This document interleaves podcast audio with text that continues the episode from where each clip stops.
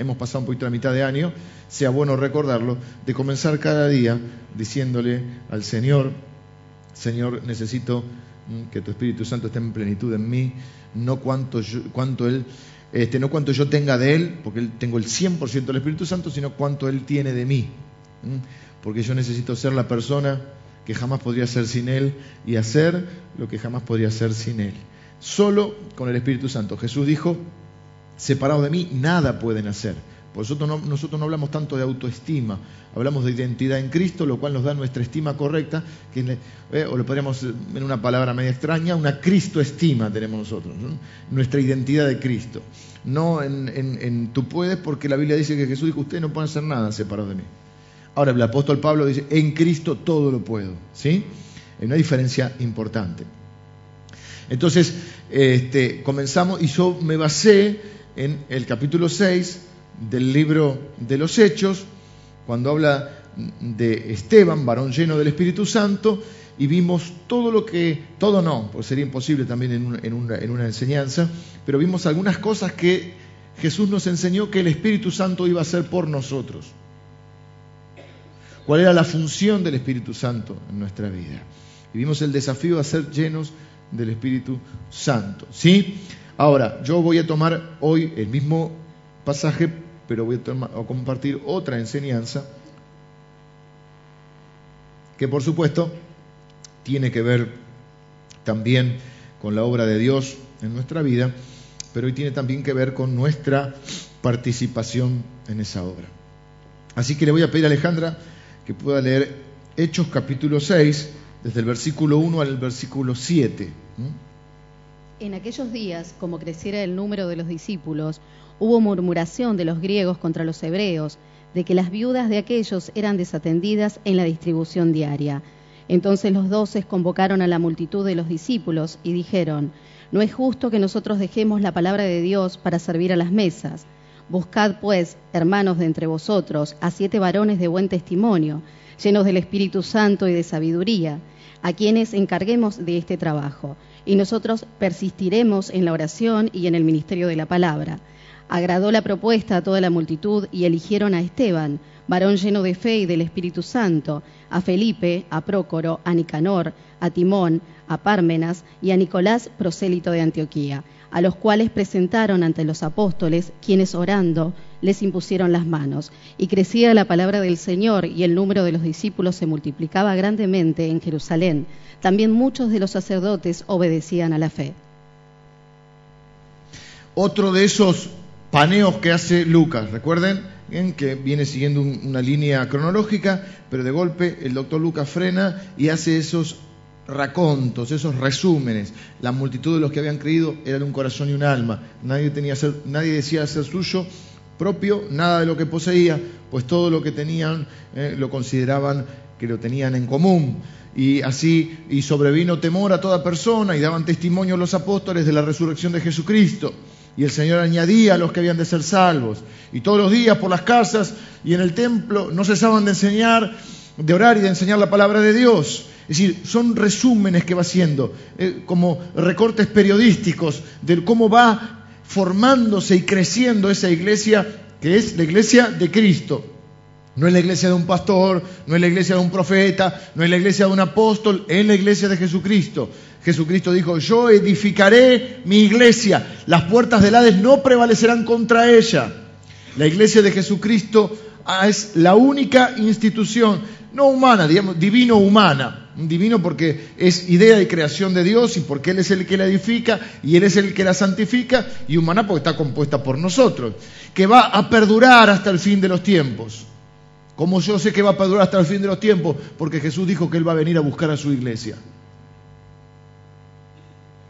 Por eso insisto en los dos conceptos de iglesia, diríamos, universal, no por la universal, sino universal porque es la iglesia conformada por todos los nacidos de nuevo, de todos eh, los puntos del mundo, de, todo el universo, de todo el punto, de todo el mundo y de todas las épocas. Esa es la iglesia en general. Y luego está el concepto de iglesia local como congregación. Por eso el reino de Dios es más grande que esta iglesia. Y tenemos que tener visión del reino de Dios. Pero tenemos que saber que Dios va a venir a buscar a su iglesia.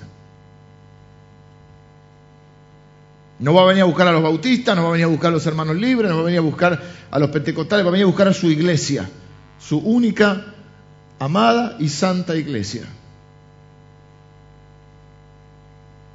Así que es la única institución que ha perdurado. Han pasado reinos, han pasado gobiernos, han pasado imperios. Y la iglesia de Cristo ha seguido adelante. Ha habido épocas de bondad, épocas de persecución. Paradójicamente, en las épocas de persecución, donde más ha crecido la iglesia, para una de las grandes, no sé si decir tragedias, pero una de las grandes eh, eh, inconvenientes del cristianismo no ha sido la persecución, sino ha sido el establecimiento del cristianismo como una religión oficial, ahí con Constantino, que dijo, todos los que nacen acá ahora son cristianos. ¿Eh? Antes había que nacer de nuevo, ahora había que nacer en dentro del imperio. Y eso fue este, para muchos el aburguesamiento del cristianismo. Y entonces alguien dice, yo soy cristiano porque nací en tal lado. De hecho, se habla de un mundo occidental y cristiano. Y ya no se habla de un nuevo nacimiento, un nuevo corazón. Jesús le dijo a Nicodemo, un líder religioso de la época, un hombre aparentemente un buen hombre, le dijo, tenés que nacer de nuevo.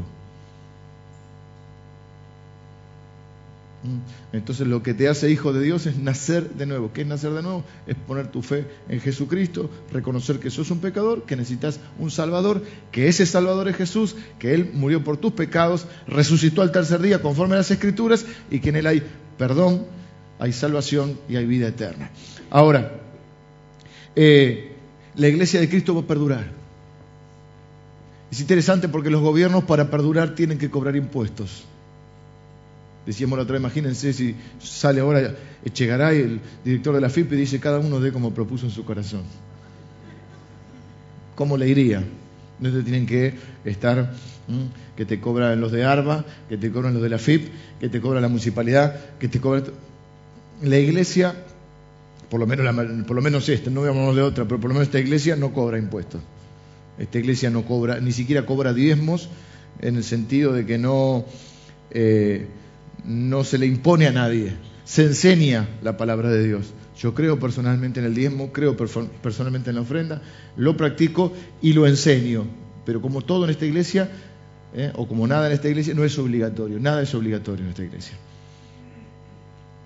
El apóstol Pablo usaba una frase que me gusta mucho, considera lo que te digo y Dios te dé entendimiento. ¿Sí? Pero la iglesia va a perdurar. Pero nace aquí. Y fíjense una cosa muy interesante que dice, como creciera el número de discípulos, a veces en nuestra mente confundimos los discípulos con los apóstoles. Hicimos los discípulos de Jesús y pensamos en los doce, o en los once, porque doce menos Judas, once. Pero acá dice, como creciera el número de discípulos, y no se está refiriendo a los discípulos, a los, a los apóstoles, se está refiriendo a todos los seguidores de Jesús, porque todos nosotros somos discípulos. Por eso dice al final, y crecía la palabra del Señor, y el número de los discípulos se multiplicaba grandemente en Jerusalén. También muchos de los sacerdotes obedecían a la fe, es decir, líderes de, sacerdotes judíos. Acuérdense que el, cristianismo nace en el seno del pueblo judío, por eso Pablo predicaba en la sinagoga. Ahí cuando nace, eh, los sacerdotes judíos muchos recibían al Señor creían en Jesús. Ahora, habla de discípulos, nunca la Biblia menciona mucho, no sé si habrá alguna vez, en algún momento habrá alguna, puede ser, no, no, no, no, no me atrevo a, a ser tan taxativo, pero no habla tanto de creyentes. Un viejo miembro de esta iglesia decía, eh, cuando se exasperaba un poco, la creyentada le molestaba la creyentada. ¿Mm?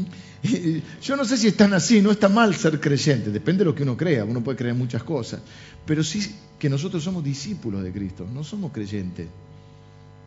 Es más, bueno, una vez hay uno que, cree esto. Eh, dice la Biblia que los demonios creen y tiemblan. Y yo les he enseñado que hay demonios que son más obedientes que muchos de nosotros. Jesús le decía, vaya para allá, vamos, vaya a los cerdos, vamos. Los demonios iban. Alguno de ustedes le dice, bautizate, no lo siento. Jesús habló del diezmo, de la ofrenda, dice, no, no, no lo siento. Discuten con el Señor, no, porque es del Antiguo Testamento. Los cambios los demonios, cuando Jesús decía algo, por ahí protestaban. Y a veces obedecemos y protestamos. Entonces por ahí decía, ¿qué tienes conmigo, hijo de David? eh, protestaban, pero hacían lo que el Señor les decía. Así que con creer no, no se es parte. Creer como solamente creer en la existencia, me refiero. Porque usted dice, bueno, pero la Biblia dice, para que todo, porque de tal manera amó Dios al mundo que dio a su único hijo para que todo aquel que en él cree no se pierda, mas tenga vida eterna.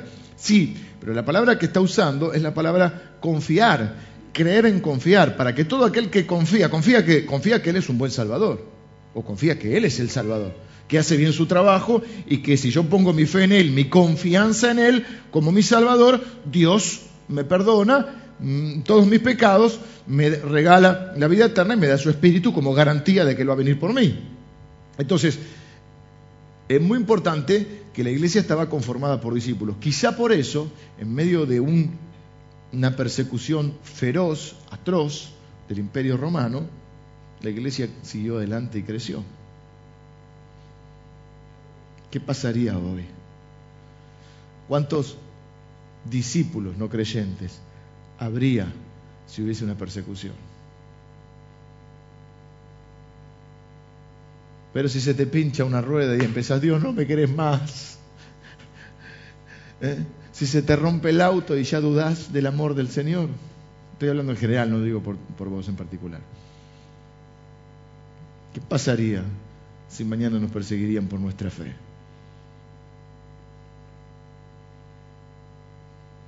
No voy porque el culto es largo, no voy porque es corto, no voy porque porque a mí no me atendieron. Bueno, discípulo es otra cosa. Discípulo es un seguidor que intenta, en el buen sentido de la palabra, imitar a su maestro. Por eso la gente dice, voy a ir, a, no sé, decían ahora ya fallecido, cuando estaba, eh, eh, por ejemplo, el doctor Favaloro, dice, me operó un discípulo de Favaloro. Había un, eso te da una garantía, un, un respaldo. El hombre es discípulo de Favaloro. Ahora, muchos fueron alumnos quizás en la Universidad de Favaloro, pero todos eran discípulos. Discípulos son los que estaban eh, al lado de él. Si ve acá, este es el corazón, acá está la arteria, ¿eh? la, ¿cómo se llama? El sístole y el diástole. ¿Mm? Y decir, eh, eh, Favaloro fue el que inventó, creó el, bypass, el primer bypass, ¿no? Imagínate, si acá este, parte del corazón está muerto, entonces vamos a ponerle un cañito porque no le llega la sangre, vamos a poner un cañito que hace así y, que y el otro estaba al lado, dice, no, ese no, ahí no, uy, lo mataste. Discípulo es el que está operando ahí con Favaloro. Entonces vos después cuando te van a abrir acá, acá, no querés el que tome. Yo tomé con Favaloro cardiología 1 en la UBA. Me saqué 4.50, amén. Y vos decís, tum, tum, tum, tum. Señor, en tu mano se comiendo mi espíritu. Entonces, un discípulo es un seguidor de Jesús. A mí es el mejor título que, que uno puede autoponerse a los, a los, no sé si son los cristianos, los evangélicos o los argentinos, ya no sé el tema de los títulos. Había un viejo boxeador que se llamaba Bonavena que decía, en Argentina se acabó el plástico, se lo gastaron haciendo carnets, porque todo el mundo te gusta tener un título y saca, ¿no? Este, de acá, entonces vienen los hermanos, vienen de otra iglesia y dicen, no, porque yo en la otra iglesia este, era tal cosa, era anciano, era el otro, entonces camillero de Anacondia. O sea, bueno, tipo viste, que, y, está tan acostumbrada la gente que la use, yo, yo no tenía se tocaba el piano, pero para mí no sos un piano con patas, sos una persona, más allá de lo que puedas hacer. El día de mañana veremos eh, eh, en lo que Dios te puede utilizar en esta iglesia, pero me gustaría que en este tiempo que viniste puedas sentarte sin responsabilidades, a adorar al Señor, a escuchar su palabra, ¿eh? a quizá restaurar algunas cosas de tu corazón. Nadie te está juzgando, te estamos recibiendo con amor, pero sos mucho más que lo que podés hacer. Porque no hacemos las cosas para ser alguien. Ya somos alguien.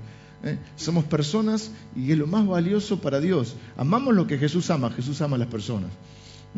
Entonces, este, acá veo estos discípulos. Y dice que también, como somos seres humanos, murmuraban. Aún los discípulos murmuraban, porque nadie es perfecto y estamos todos en proceso. Confiamos en que Él comenzó la buena obra, la va a terminar, pero estamos en proceso. Algunos dicen, ¿cómo un cristiano puede hacer eso? Y a veces uno se lo pregunta, pero también a veces uno pregunta, ¿cómo, yo pude hacer esto? ¿Cómo yo hice esto? ¿Eh? Entonces, no estamos para juzgar a nadie, estamos para comprendernos y corregirnos con amor, como una familia, ¿sí? Ahora, no sé si en las familias pasa, no debería pasar, que dice que hubo murmuración de los griegos contra los hebreos. Y los griegos dijeron, claro, a las viudas de ellos las atienden mejor. No está mal ver algo, disentir en algo, decir no estoy de acuerdo con algo, siempre con respeto. Decimos que tratamos de discutir o de debatir no para ganar la discusión, sino para hallar la verdad. Ahora eso no tiene nada que ver con murmurar, murmurar es otra cosa. Murmurar es pecado, hermano. No seas tú el que murmura. Mira cómo te lo dije, no seas tú el que murmura. Pecas contra tu hermano y pecas contra el cuerpo de Cristo.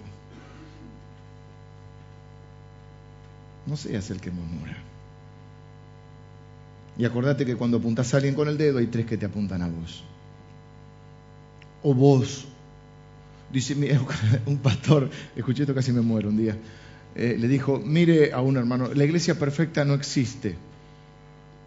Y si existe, no vayas porque vas a dejar de ser perfecta cuando vayas vos. Y es verdad. La gente que anda buscando la iglesia perfecta no existe, porque está compuesta por seres humanos imperfectos, que estamos en proceso, que no nos conformamos, que Dios ha prometido que la buena obra la va a terminar y con algunos de nosotros le va a costar mucho, pero la va a terminar. Pero así como eh, el hermano tiene defecto, vos también tenés defecto. El problema es que es más fácil ver lo de los otros que lo nuestro. Ya lo dijo Jesús. Dijo que había un, una viga, no tengo una madera acá, pero Vamos a hacer un ejemplo. Porque a veces uno no, lo ve esto de la viga y la paja en el ojo ajeno, pero es como que Jesús dijo, es como si esto fuera una madera. Sufren los músicos. Como si esto fuera una madera. Vos tenés esto en el ojo así, y le querés decir, ay Pablito, vení, vení que te quiero sacar esa, esa, esa pajita que tenés en el ojo, y tenés una madera acá. Jesús dijo, usted tiene una viga en el ojo y le quieren sacar la pajita al otro. Hasta parece un chiste. Entonces hubo murmuración. Y murmurar está mal. Y si vas a decir algo, por lo menos, ten el coraje de decirlo en la cara.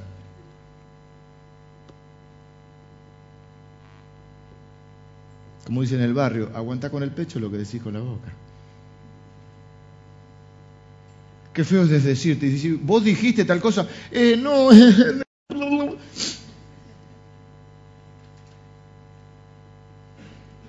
Acá hubo murmuración, pasaron por alto esto los apóstoles y dijeron, bueno, Dios los tiene eh, en proceso, seamos, estemos tranquilos. Convocaron a la multitud de los discípulos y dijeron, no es justo que nosotros dejemos la palabra de Dios para servir a las mesas. Así que buscamos hermanos, siete, porque siempre el número de Dios, eh, uno de los números más eh, llamativos, dice, ahora fíjese, busquen, no dice que los van a buscar ellos, le dicen a ustedes, a los que murmuran, busquen siete hermanos. En vez de murmurar, hace algo. Es sutileza esa, ¿no? Porque no los buscaron. Yo vamos a buscar siete porque están murmurando. No. Viste, la gente, la iglesia debería hacer tal cosa. Hacela. Muy buena idea. Hacela. La iglesia somos todos. Entonces, en vez de murmurar, hace algo, le dice Pedro, supongo que habrá sido. ¿Mm? Y encontraron a siete, Esteban, Felipe, Prócoro, Nicanor, Timón, faltaba Pumba, pero estaba Parmenas, y Nicolás. ¿Mm? Y lo que nos llama la atención es que no cualquiera sirve las mesas. En, el grupo de los discípulos, en la iglesia de discípulos, no cualquiera sirve las mesas. ¿eh? Hasta para servir las mesas son varones de buen testimonio, llenos del Espíritu Santo y de sabiduría. Pero si hay que poner la mesa, nada más. Es que para el Señor no hay tareas más importantes que otra. Todo lo que hacemos es para, para el Señor es sagrado. Todo lo que hacemos para el Señor es en misión. Todo lo que hacemos es Dice la Biblia, todo lo que hagan, háganlo para el Señor y en el nombre del Señor.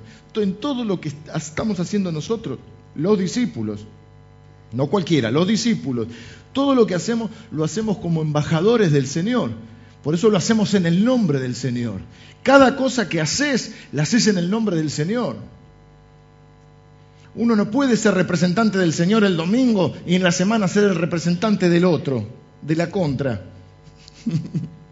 no puede ser representante de Satanás en la semana y representante de Dios el domingo. Nosotros somos embajadores de Cristo, dice la Biblia.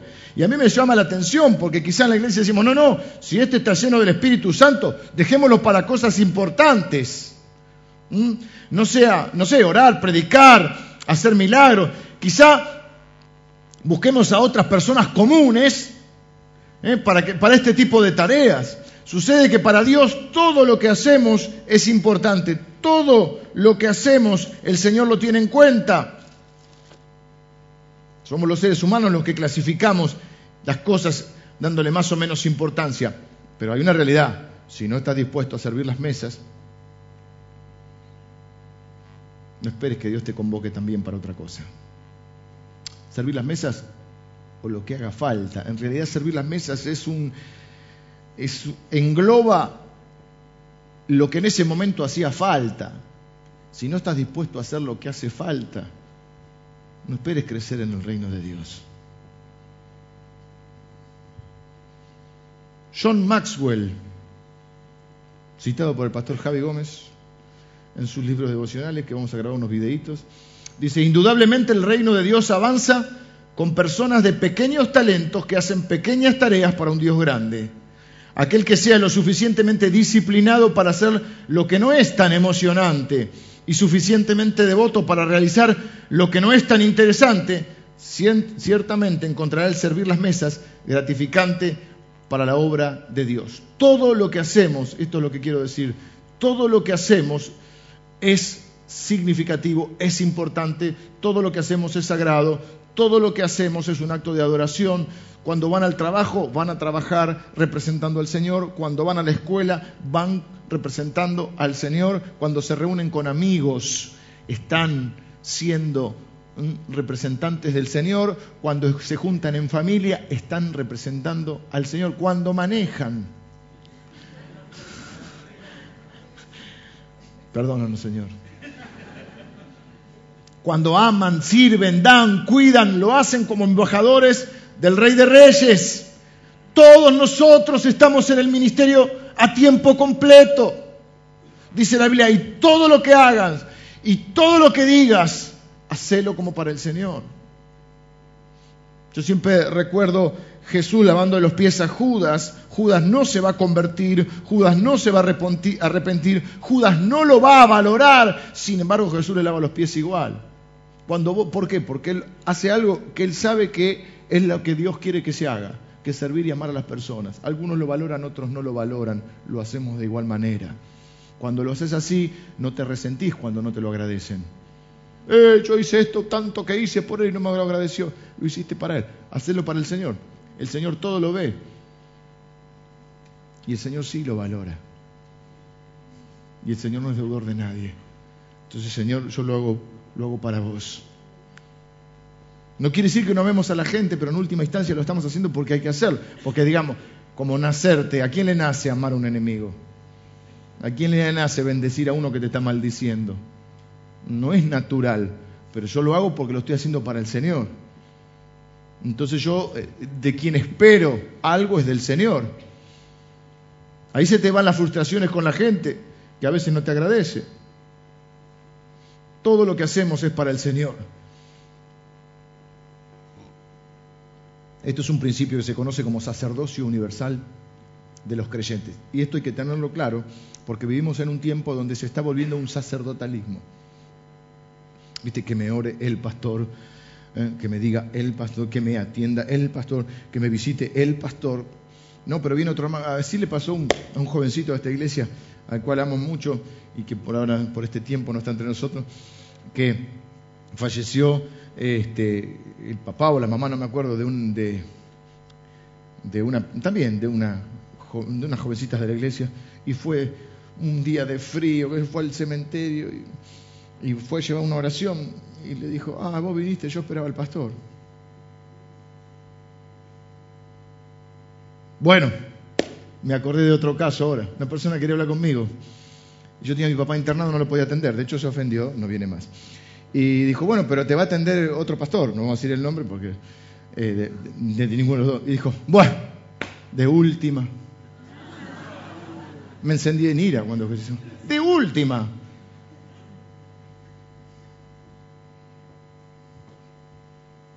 Así que todo lo que hacemos y todos estamos llamados a servir al Señor. Los discípulos servimos a Dios.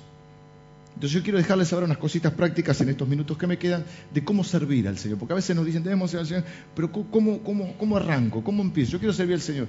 ¿eh? ¿Cómo hago? Bueno, hay tiempos y tiempos. Si ustedes, algunos de ustedes que han llegado hace muy poquito, no importa que vengan de otra iglesia, necesitan pasar. Quizás sirvieron mucho en otro lado, quizás están agotados o lo que fuera, y porque además necesitan conocer un montón de cosas y ver si realmente este es su lugar. Entonces nosotros no ponemos al que llega a hacer algo para que se quede. No usamos estrategias humanas que al fin y al cabo no bendicen. Entonces, si estás llegando en este tiempo o estás visitando, es un tiempo donde puedas eh, recibir del Señor, adorar a Dios, escuchar la palabra sin obligaciones. Porque cuando uno tiene obligaciones viene y dice, cuando tenés la reunión tengo que hablar con este y con el otro, estás sirviendo, estás acá, y no tenés ese tiempo, no de vacaciones del Señor, sino de vacaciones de tareas para el Señor, donde mm, si, si tuviste algún inconveniente tenés que sanar tu corazón, si alguien te trató mal, esto, lo otro, lo que fuera, y además tenés ese tiempo de poder participar de un encuentro con el Señor sin tener otras responsabilidades. Un tiempo, algunos se quedan ahí y nunca más le toman el gusto eh, y nunca más hacen nada para el Señor. Entonces ya te transformaste en un espectador. Pero ¿cómo servir al Señor? Bueno, lo primero que tenemos que entender es que necesitamos comenzar de a poco. En líneas generales, nadie empieza como gerente general de una empresa, ni nadie empieza como capitán del equipo, ni nadie empieza como dueño de un negocio. En general se empieza de a poco, haciendo lo que hoy podés hacer. Dijimos que todo es importante para Dios, todo es significativo. Sin embargo, eso no quiere decir que uno no pueda crecer y desarrollar otros dones, pero tiene que empezar con lo que puede hacer y con lo que con la oportunidad que se le presente y con lo que te pidan porque es lo que hace falta. Cuando yo comencé a servir al Señor, lo primero que me pidieron es que haga un cruzacalles. En esa época estaban de moda los cruzacalles. En mi vida había hecho un cruzacalle. Más les digo, no sé escribir bien, no sé pintar bien, o sea, no era lo mío. Pero me dijeron cruzacalles, vamos con cruzacalles. Y me perfeccioné. Porque dije, si es para el Señor, lo voy a hacer con excelencia. Entonces me perfeccioné. Y hice hacer, no por supuesto yo con mis letras, pero me hice hacer unos moldes con las letras. Entonces hacíamos pasacalle en serie. Claro, me pidieron unos, hicimos como 50, porque era con las letras, unos en esa. Y, con un amigo mío inventamos, inventó él, yo no podía inventar esas cosas. Agarró una lata y le cortó la mitad y le puso un palo como una manija. Entonces, eso lo calentábamos poníamos el pasacalle y decíamos ta, ta, ta, ta, para hacerle esos, para que el viento no. No, al mes éramos los reyes de los pasacalles. Podríamos haber montado una empresa de pasacalles. Estaba todo morón con cruzacalles. Después empezó la prohibición de los cruzacalles. Dije, ¿qué hacemos? Nosotros somos, eh, claro, así, cruzacalles de la iglesia de Morón. Entonces hicimos los cruzacalles, no eran ya más cruzacalles, eran de una sola calle eran los que iban en los postes. Y salíamos a las 12 de la noche porque éramos un poquito... Eh, eh, yo cambié eso, antes pensaba que el fin justifica los medios y ahora no. Pero como no estaba muy permitido igual, salíamos a las 12 de la noche. Con el, con el camión de Ale salíamos. Ale tenía un camión que no sé, que era un Bedford creo que era. Y salíamos con el camión la escalera y para que no nos lo bajen nos poníamos bien alto. 12, 1 de la mañana eh, salíamos tipo comando a poner los cruzacalles es una contradicción en sí, ¿no? Porque estamos violando las reglas, pero ponemos Jesucristo te ama. ¿eh? Gran campaña evangelista. Después dijimos, hay que repartir folletos. 30.000 repartimos. 30.000 en Morón. Y estábamos, tu, tu, tu, esperábamos la salida de los trenes. Y si alguno te lo tiraba al piso, ¡eh, eh, eh! Hacia el infierno, ¿eh? Así, había. Éramos, éramos una línea confrontativa. Sí, éramos como la primera línea de batalla. Un grupo de jóvenes con, complicado, en un aspecto complicado, pero con muchas, con muchas ganas. Sí, ganas le poníamos a todo. Y así fuimos haciendo. Y un día dijeron, falta uno que predique y acá estoy. Así que, se la culpa. Y, y no, entonces Lili, toca, Lili canta y toca la guitarra también. Entonces íbamos a, a, obras que teníamos, llamaban obras misioneras, lugares más pequeños, la mayoría son iglesias hoy, y había que hacer todo. Todo. Entonces Lili tocaba la guitarra cantaba, y yo predicaba. Y, te, y otro amigo mío que también era predicador, éramos varios, porque no es que éramos predicadores, era lo que hacía falta. Era un desastre, pero. Primer mensaje yo casi me suicido y la gente se iba a vomitar. Era horrible. Pero ahí estábamos. Y, y, mi amigo, imagínense, cantaba peor que yo. Y un día dijeron, tenés que presidir el culto no sé si la flaca estaba sin voz o algo, estábamos en un lugar. Entonces la flaca le tocaba la guitarra y le hacía nada. Y el otro decía, antes se dirigía con la mano, y así, quería hacer con la mano, y era un desastre. Pero era, era, era para el Señor, ¿no? Era para la honra y gloria, decíamos. Pero bueno, era lo que hacía falta en otros tiempos. Este, y, y, y bueno, alguien tiene que hacer esas cosas. Eh, imagínense, alguien limpia los baños. Alguien limpia los baños. ¿Quién se anota? ¿Eh? Fui a predicar a una, Congreso de Jóvenes y entro al baño antes de predicar y había uno que se ve que se descompuso. Me mató. Me agarré de la puerta así y apreté la llave y le apagué la luz. Dije, uh, viste cuando te entras como un cachete, y apagué la luz y me gritó, ¡eh! Y yo dije, hay una hermana, un hermano bendito del Señor que después va a venir a limpiar este baño. Espero que acá no haga esas cosas usted. Es impresionante. Pero alguien hace, alguien va, alguien limpia el baño, alguien limpia la cocina. Y, la verdad que la, obra que hacen los hermanos de, los mar, la iglesia explota, yo me, me, me, llama la atención eso también, es una iglesia que tiene vida todos los días, y demasiada vida. ¿Mm?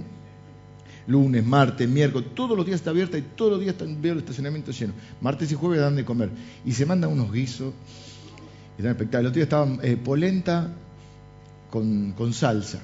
Ahora, tiene un olor a comida que salís hecho un, un, pedazo de polenta de ahí, ¿viste? Se va por todo el edificio. Y por más que lo limpien, queda. Pero hay hermanos que cocinan y hay hermanos que lo limpian. ¿Mm? Y, ¿Y ustedes saben la basura que se produce en la iglesia? El otro día, y si queda del domingo, decimos hermano, y de ya. ¿Viste? Como el tercer día, y ya. Y el pastor Emilio, a veces yo lo veo, saca la basura. ¿Mm?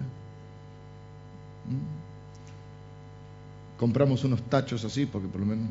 Y yo lo veo al pastor Emilio, o Germán. ¿Mm? Pastor Emilio, pastor, de la, pastor obviamente de la iglesia, Germán, diácono histórico desde que yo soy chiquito, que ya era diácono, no sé cuántos años tiene Germán, pero como mil. Y cuando yo era chico, el presidente de diácono, ya, ¿está por ahí Germán? Está ahí Germán. ¿eh? Claro, vos querés conocer la historia de Castelar, hablas con Germán. Te cuenta que había un, pasando a Lema había un río, un lago. Sí, Germán, sí. Yo no sé si me estaba ya chamullando. Germán está, o sea, antes de la fundación del mundo estaba el Señor y antes de la fundación. Está Germán.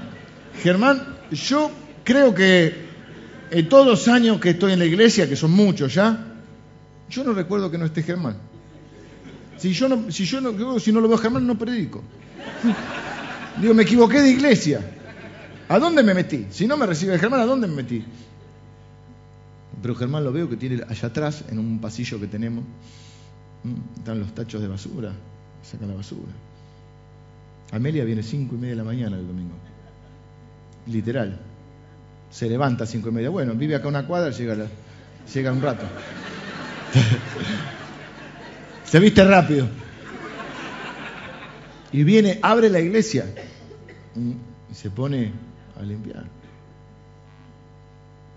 Entonces hay un montón de cosas para hacer. El problema es que todo el mundo dice, ah, sí, yo el Señor me dijo que voy a llenar un estadio. ¿Qué es tan importante eso? Importante es si se hizo lo que hacía falta. ¿Y para qué lo pasa? Que para qué lo voy a hacer si nadie lo hace? Precisamente, porque nadie lo hace que hay que hacerlo. Uno empieza en un lugar sencillo, humilde, modesto y aprovecha las pequeñas oportunidades que se le dan haciendo lo que debe hacer. Y con el tiempo tu influencia crece.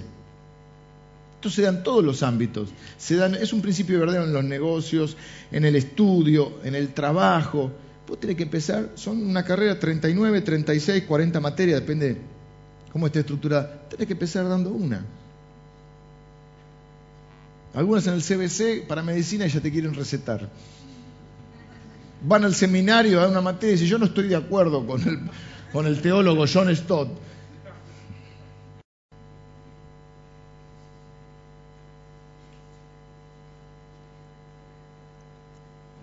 Algunos se aprenden un versículo y quieren discutir teología con alguien que ha estudiado 25 años de teología. Porque la Biblia dice, es el único versículo que conoce. Algunos dicen, la Biblia dice, ¿sabes qué es una buena pregunta? Decirle, ¿dónde lo dice? Bueno, en algún lado la Biblia dice.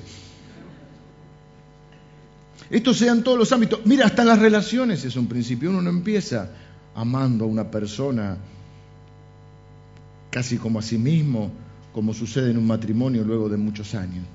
Salvo con los hijos, que desde el momento en que nacen son las personas más importantes de tu vida, pero después uno empieza conociendo a una persona.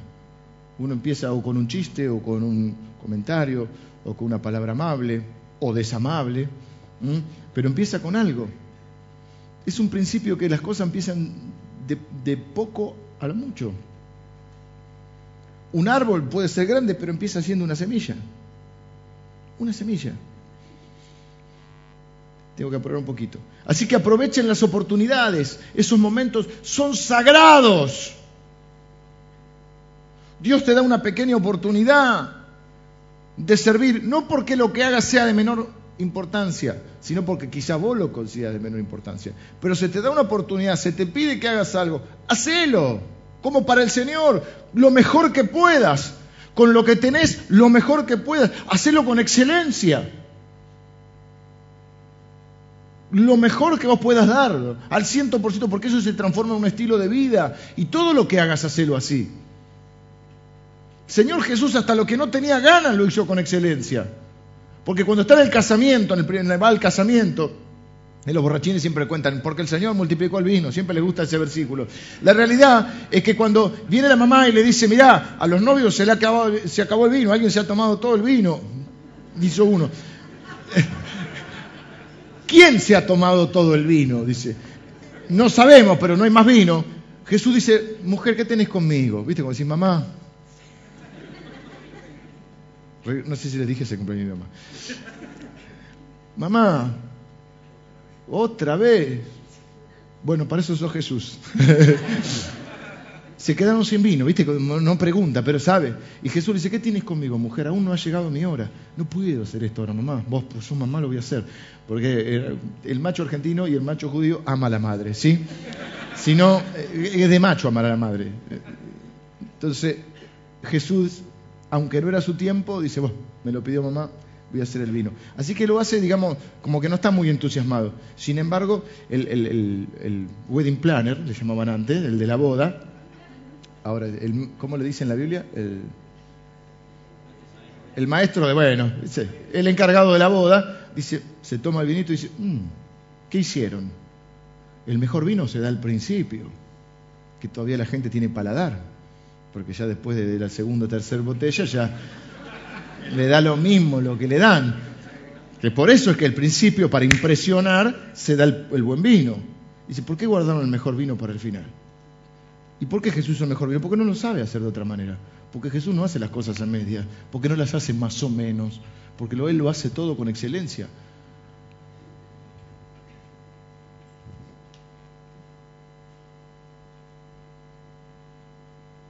Yo pienso que la vida es eso, una serie de sucesos, de pequeños momentos, de pequeñas oportunidades, de éxitos y de fracasos, que cuando aprovechamos esas oportunidades se nos presentan otras.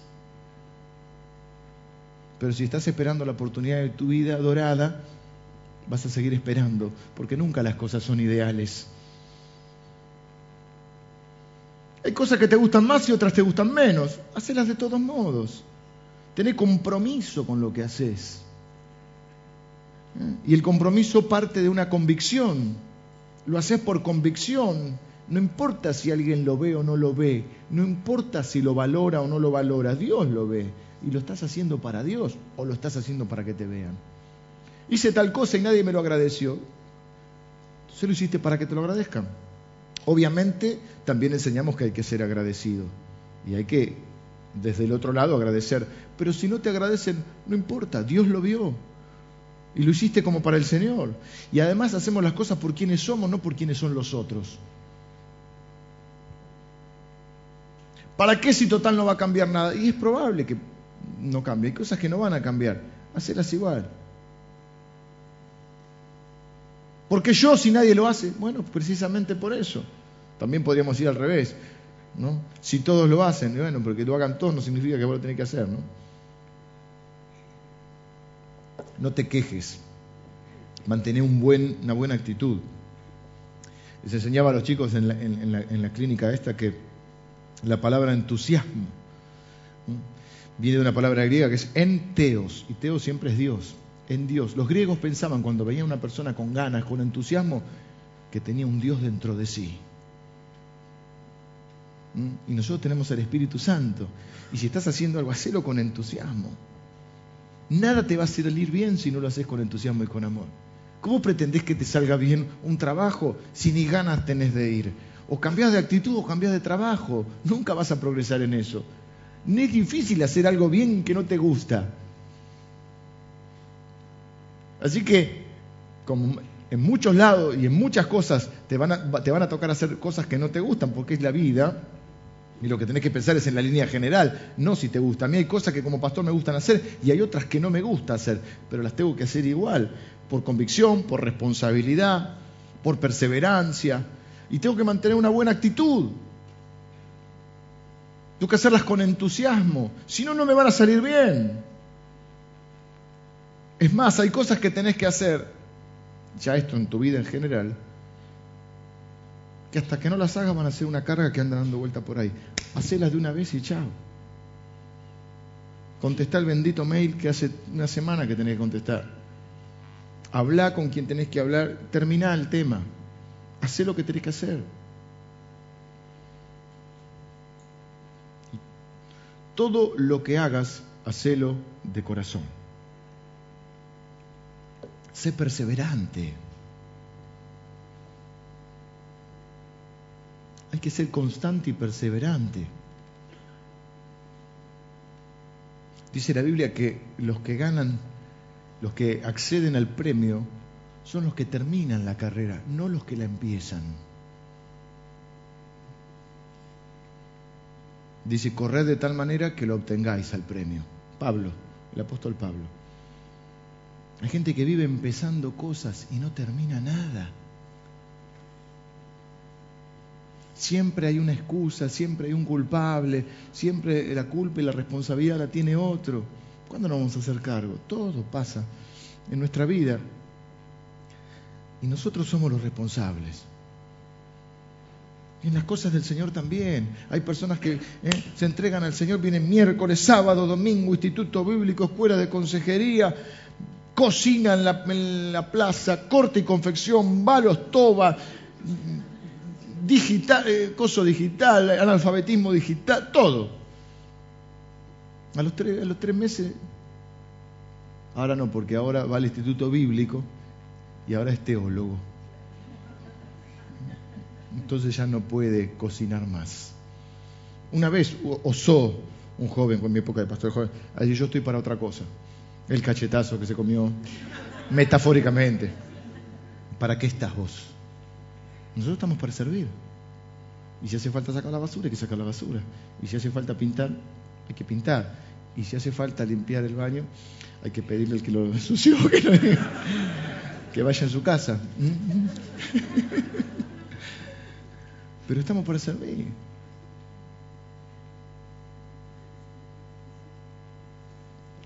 Y eso se transforma en un hábito.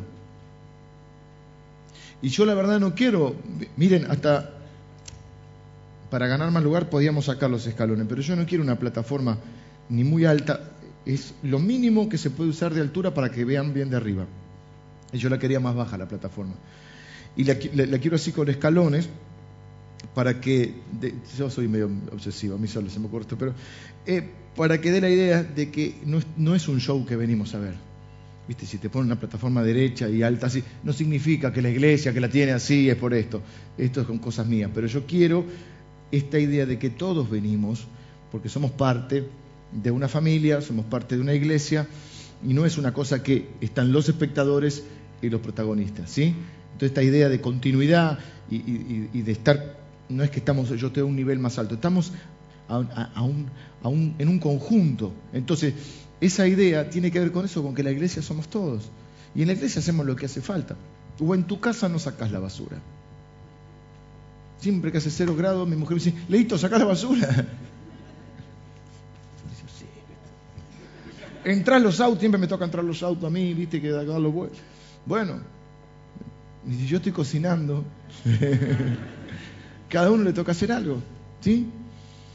Entonces, yo quiero desafiarte a que nada que se te pida lo tomes como de menor valor.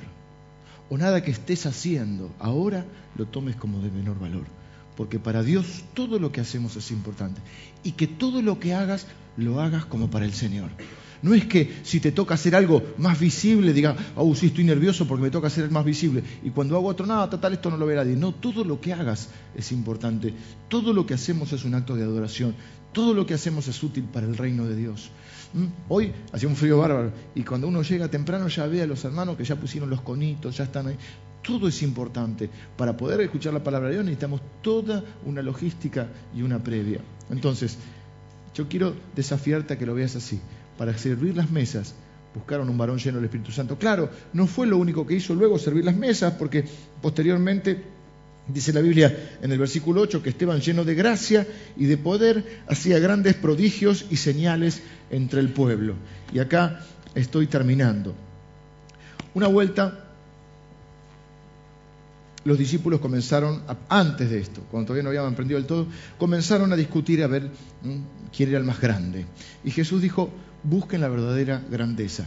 No dijo que estaba mal ser grande, dijo, el que quiere ser grande en el reino de Dios debe ser el que sirve. No dijo que no hay que ser grande.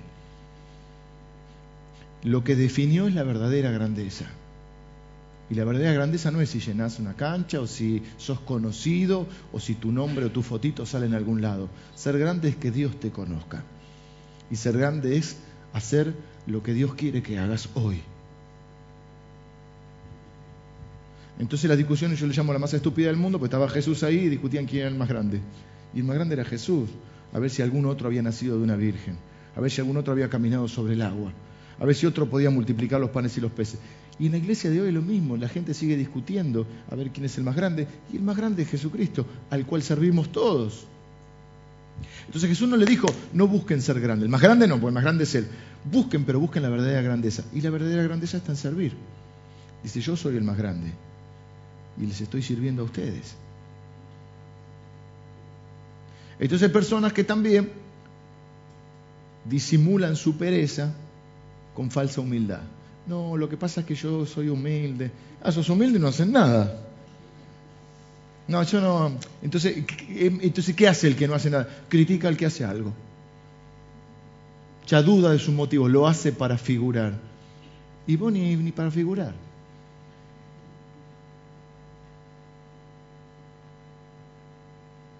Andan imitando a otro. ¿Qué quiere que te imiten a vos que no hacen nada? Es más fácil. ¿Mm? El domingo pasado creo que hablábamos, no sé cuándo fue, de cuando estamos sentados frente al televisor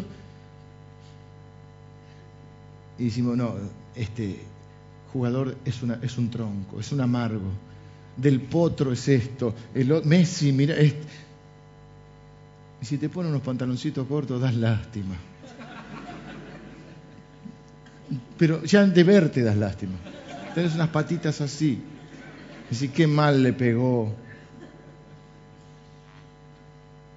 Fulanito canta mal, vendió 10 millones de discos y vos decís que canta mal.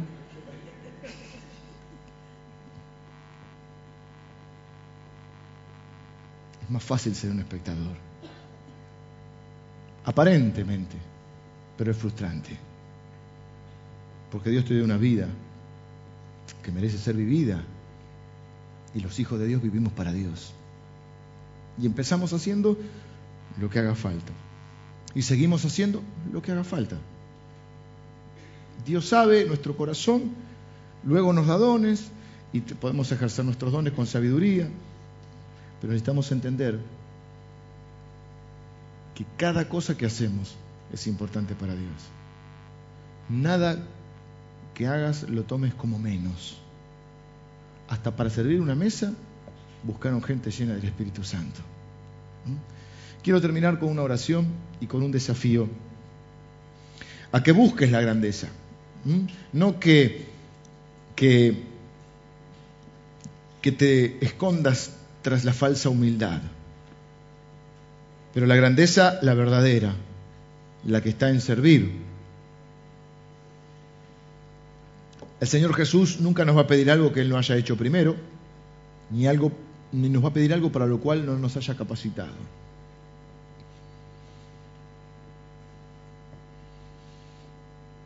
Pero quiero hoy que puedas cerrar tus ojos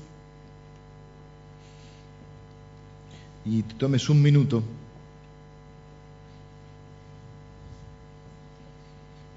para orar al Señor. Nuestra oración debería primero revisar nuestra motivación.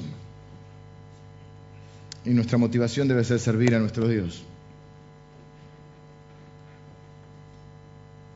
No hacer las cosas para que nos agradezcan, para que nos conozcan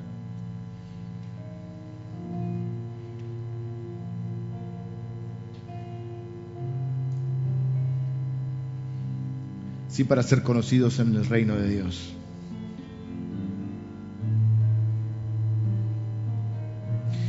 Y que tomemos el compromiso de decir, no voy a hacer nada en mi vida sin dar lo mejor que pueda. Es un compromiso con el Señor y con uno mismo. No voy a hacer nada a media, porque cuando hago las cosas a media soy mediocre. Lo voy a hacer al 100%. El resultado a veces es incierto, a veces sale mejor, a veces sale peor. A veces hay un montón de factores que están fuera de nuestro alcance o de nuestra o que son parte de una imposibilidad para nosotros, pero dentro de nuestras posibilidades, las imposibilidades le corresponden a Dios. Dentro de nuestras posibilidades es comprometerse a no hacer nada a medias, nada a medias. Porque todo lo que hacemos lo hacemos en el nombre del Señor. Eso quiere decir que lo hacemos representándolo a Él. Y todo lo que hacemos, lo hacemos para Él. Entonces, como uno vive de acuerdo a lo que cree y a lo que piensa, vos tenés que creerte hoy, como dicen los chilenos, creerte el cuento. Y el cuento es que vos sos un representante de Dios. A donde vas, estás representando al Señor y a su reino. La Biblia dice que sos un embajador de Cristo. Desde tu aspecto, desde cómo te vestís, cómo te arreglás, cómo hablas, qué palabras usás.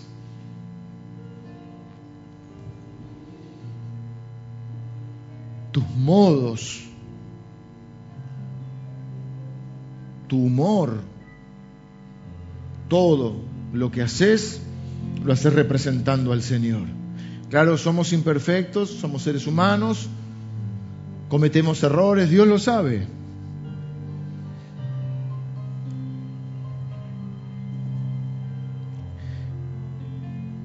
Y cuando nos equivocamos, nos arrepentimos. Y el Señor nos da otra nueva oportunidad.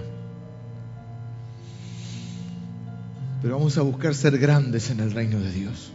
Esto es ser grandes servidores en el reino de Dios, amando y sirviendo a lo que Él ama, que son las personas. Reconociendo que siempre la gloria es de nuestro Señor, porque Él es el más grande.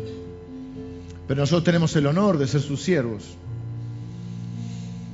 Y ver la vida como eso, como una serie de humildes momentos, de oportunidades que se nos presentan, de lecciones y fracasos, a veces algún éxito. Y en la medida que vamos siendo fieles al Señor, el Señor se nos otorga nuevas responsabilidades y nuevas oportunidades. Con el deseo de ser gente llena del Espíritu Santo, dejando atrás todo lo que te impide servir. Dice que te eran llenos del Espíritu Santo y tenían buen testimonio. Mm, dejando de lado las cosas que hacen que tu testimonio sea lesionado. Pidiéndole la sabiduría al Señor, con un corazón dispuesto para Él, con entusiasmo, con amor por su reino, con responsabilidad.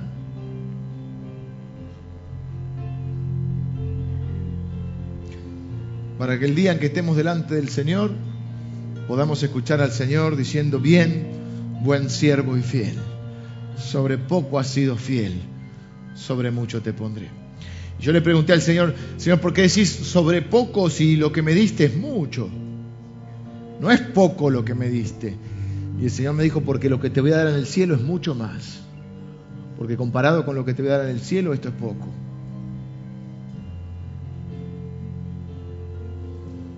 Pero dice la Biblia, te desafía la Biblia, sé fiel hasta la muerte. Sé fiel hasta la muerte. Señor, en esta mañana te damos gracias por tu palabra. Gracias por estos hermanos que, que menciona la Escritura. Algunos no los conocemos. A Esteban lo conocemos como aquel que murió como mártir, como el primer mártir, murió apedreado. A los demás prácticamente no los conocemos, pero sabemos que tú los conoces, que sus nombres están escritos en el libro de la vida. Sabemos, Señor, que eran varones llenos del Espíritu Santo, discípulos, seguidores de Jesús.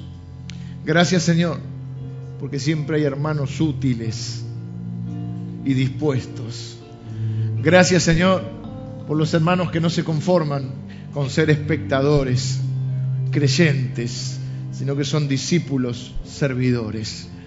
Gracias, Señor, por los hermanos que nos sirven en esta congregación de múltiples formas, de múltiples formas, pero que son tan importantes para tu reino y también para mí como pastor en este lugar. Señor, yo te bendigo, bendigo a cada uno de mis hermanos que aporta mm, su, que hace su parte, Señor, en el reino de Dios. Y también bendigo a los hermanos que estás trayendo y que se van a sumar y que se están sumando con el deseo de ser útiles. Padre, hay muchos hermanos que han sido útiles a tu reino y que han servido por muchos años en otros lugares. Señor, hoy están aquí con nosotros. Padre, que puedan encontrar su lugar, que podamos acompañarles en este tiempo. Padre, algunos necesitan ser restaurados, otros necesitan un tiempo mm, de, de relax espiritual de reconstituir sus fuerzas, de tener un tiempo de adoración, de escuchar tu palabra, un tiempo de romance contigo, Señor, de reencuentro contigo. Señor, que nunca perdamos de vista que lo más importante es tu reino y tu gente, Señor. Que nunca las actividades estén por encima de las personas en esta iglesia, Señor. Que cada actividad que hagamos sea para bendecir y amar y servir a las personas. Gracias, Señor, porque esta iglesia es una iglesia amada y bendita, llena de gente dispuesta a servir, a la cual amo con todo mi corazón, Señor. Oro en el nombre de Jesús Y Señor, bendigo a aquellos que están ahora decidiendo, Señor, yo me voy a poner las pilas, yo voy a hacer, me voy a ofrecer para lo que haga falta. Yo me voy a poner en, me voy a poner en acción, ¿eh? porque quiero ser útil en tu reino a través de esta iglesia. Oro en el nombre de Jesús. Amén. Amén.